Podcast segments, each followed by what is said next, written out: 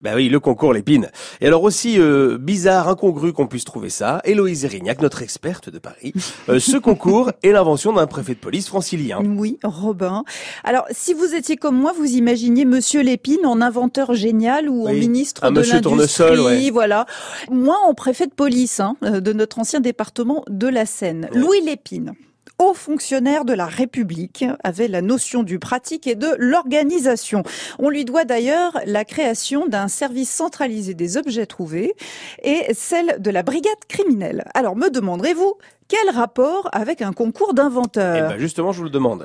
Cher Robin, sachez qu'en 1900, les petits fabricants de jouets et de petits articles de Paris sont réputés internationalement pour leur qualité et leur inventivité.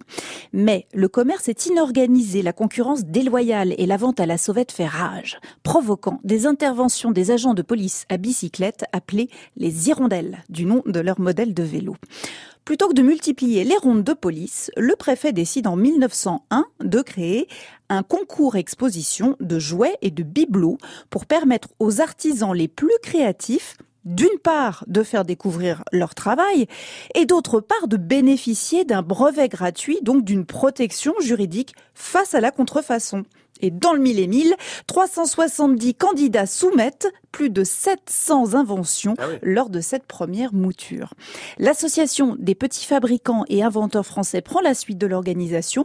Le premier concours intitulé Concours Lépine a lieu en 1902 et sa renommée franchit les frontières. Alors, le concours Lépine couvre plusieurs manifestations aujourd'hui, dont la fameuse qui se déroule chaque année à la Foire de Paris.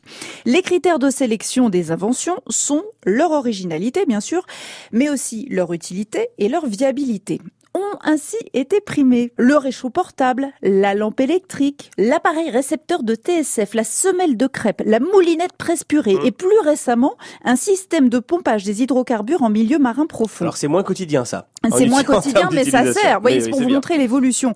Le stylo d'injection d'insuline pour Ah, diabétiques. Ça. C'est pas mal. Mm. Le bras hydraulique pour transfert de fond.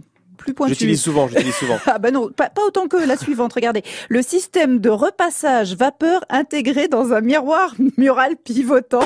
Ça, c'est pour vous. Je sais que vous aimez les Et je, je innovations. savais même pas que c'est, je comprends même pas comment ça peut marcher. Mais top.